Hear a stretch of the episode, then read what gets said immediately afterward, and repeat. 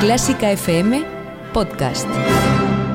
En estos días convulsos que estamos viviendo, parece que la actualidad se impone a las artes, pero sucede que las artes son y siempre han sido reflejo de la actualidad social y política que los creadores y creadoras han vivido a lo largo de la historia. Hoy conocemos esas obras que hablan de ciertos momentos políticos de distintas épocas, momentos en los que la música ha sido testigo de la realidad y que sin duda son mucho más que Mozart. Thank you.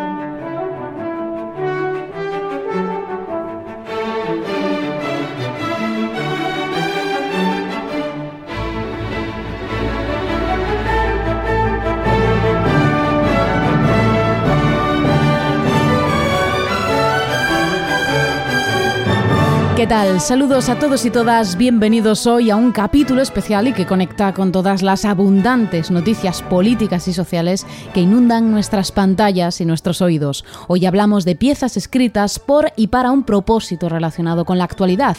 Hoy en mucho más que Mozart, música política.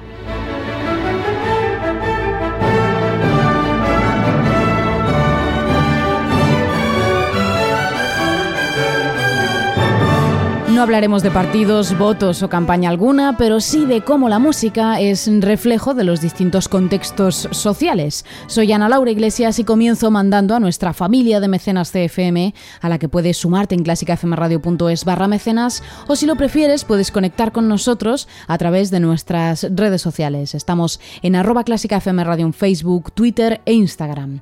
Vamos ya, ahora sí, con este especial Música Política. Esto es mucho más que Mozart. Comenzamos. Centros Melómano 2020. Representa a tu conservatorio como solista y gana una gira de conciertos. Abierto el plazo de participación para grado superior hasta el 17 de noviembre. Anímate a participar y disfruta la experiencia. Más información en fundacionorfeo.com. Clásica FM Podcast.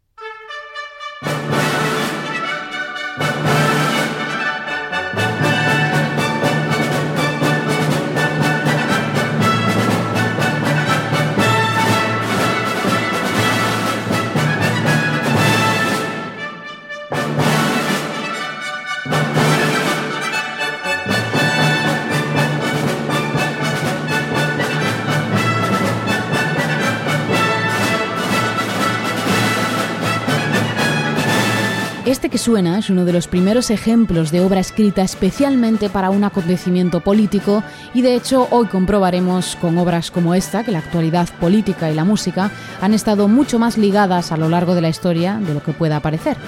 Esta es la música para los reales fuegos artificiales de Händel, una pieza escrita para la celebración que hicieron los británicos del final de la Guerra de Sucesión Austríaca y la firma del Tratado de Aquisgrán, y que celebraron con esta música brillante que encargaron a Händel, que era el compositor de cabecera entonces para los monarcas británicos.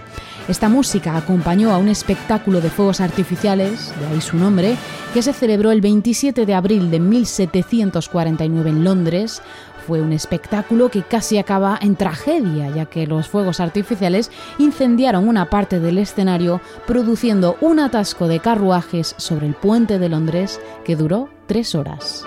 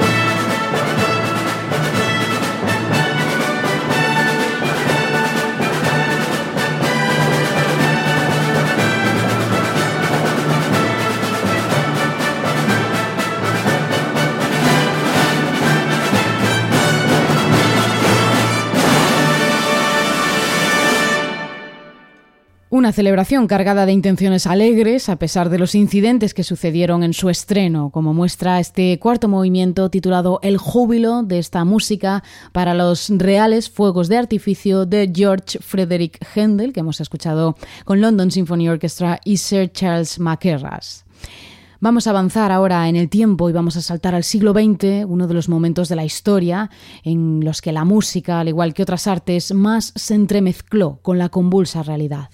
Uno de los compositores cuya música está inevitablemente ligada a la realidad que le tocó vivir fue Dmitri Shostakovich, uno de los más grandes creadores del siglo XX, cuya música vivió a veces a favor del régimen soviético y a veces en contra. Nos vamos a quedar con su inmensa sinfonía número 7, sinfonía llamada Leningrado, y que el autor compuso en 1941 durante el terrible asedio de los nazis a la ciudad de San Petersburgo. De hecho, esta sinfonía se interpretó también durante el peor momento de ese asedio en San Petersburgo, el 9 de agosto de 1942, en el propio recinto de la Filarmónica de Leningrado, en un evento en el que estaba toda la plana mayor del ejército y del Partido Comunista, y que requirió de un gran esfuerzo militar para evitar los bombardeos alemanes durante el concierto. En julio de ese año se estrenó en Nueva York y la sinfonía se convirtió en todo el mundo en un símbolo de la resistencia rusa contra los nazis. Escuchamos el segundo movimiento de esta Sinfonía número 7 Leningrado de Shostakovich en versión de London Symphony Orchestra con Kurt Masur.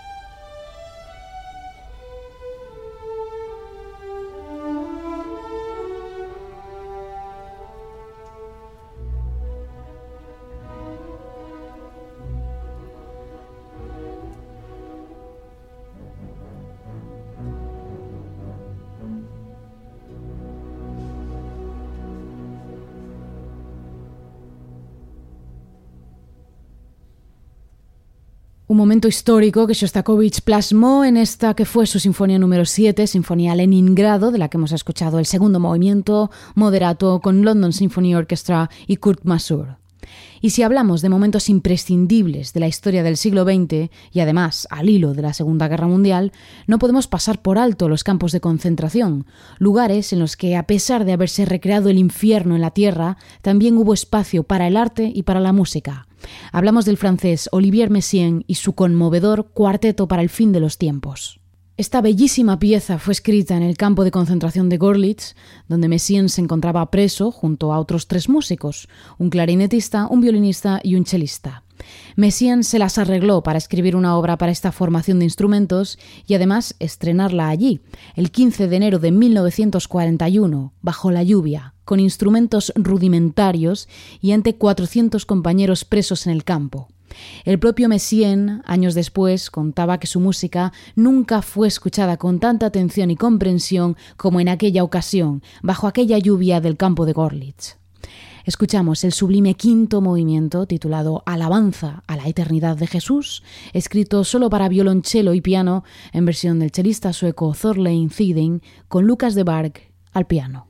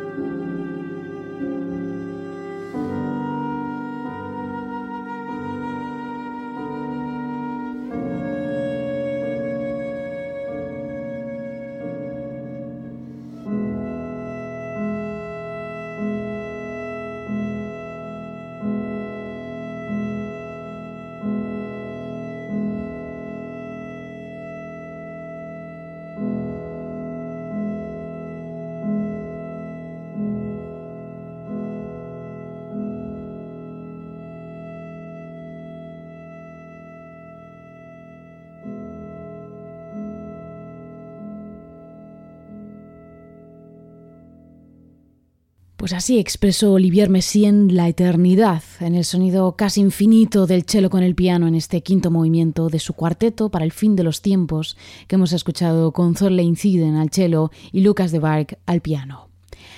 Y después de este capítulo tan negro y a la vez tan bello que nos ha dejado la música de Messien, vamos a retroceder unos años en el tiempo para buscar un sonido más esperanzador y que acompañó en su momento a un movimiento nacionalista, aunque hoy es todo un hit de la música clásica, ya casi desvinculado por completo de su conexión política. Hablamos del famosísimo Va pensiero de Giuseppe Verdi, que pertenece a su ópera Nabucco y que aunque cuando lo compuso dentro de la ópera este coro de esclavos no tuvo ninguna intención política, pronto se convirtió en un himno para el pueblo italiano que pedía la unificación de Italia frente al poder austríaco y que se sintió identificado con la historia que narra esta ópera acerca del exilio del pueblo hebreo. Escuchamos este universal va pensiero con la orquesta de la Ópera Estatal de Viena con Lamberto Gardelli.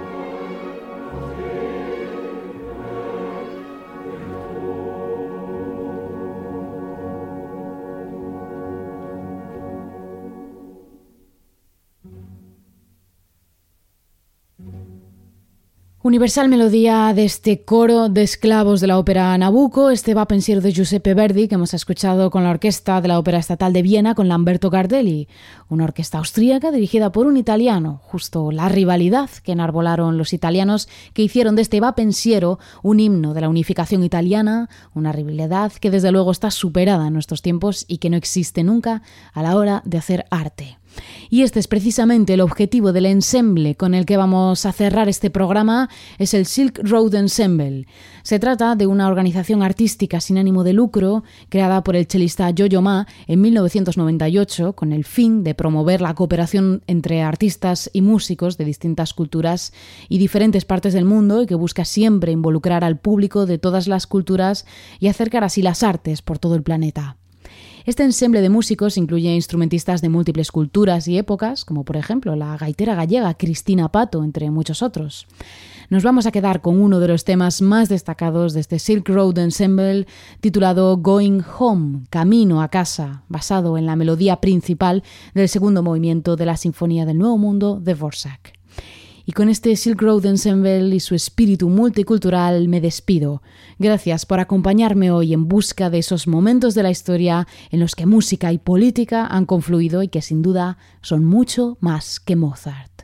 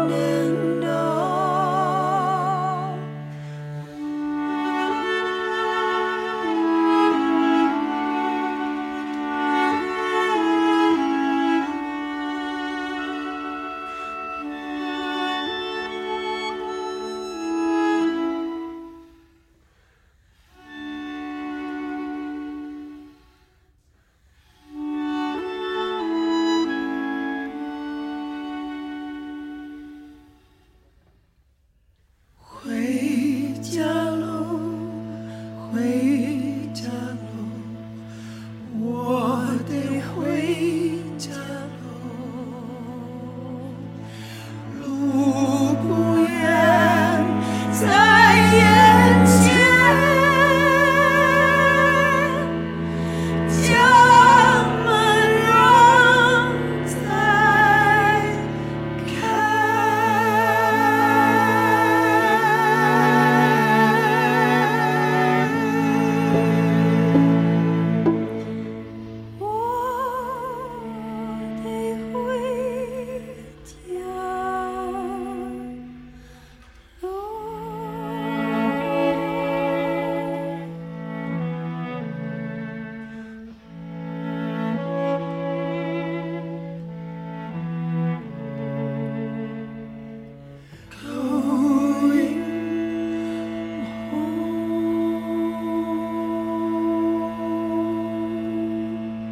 Y si has llegado hasta aquí, es posible que te gusten todos nuestros podcasts. Ayúdanos con 5 euros mensuales y haz que Clásica FM siga siendo posible. Más información en clásicafmradio.es.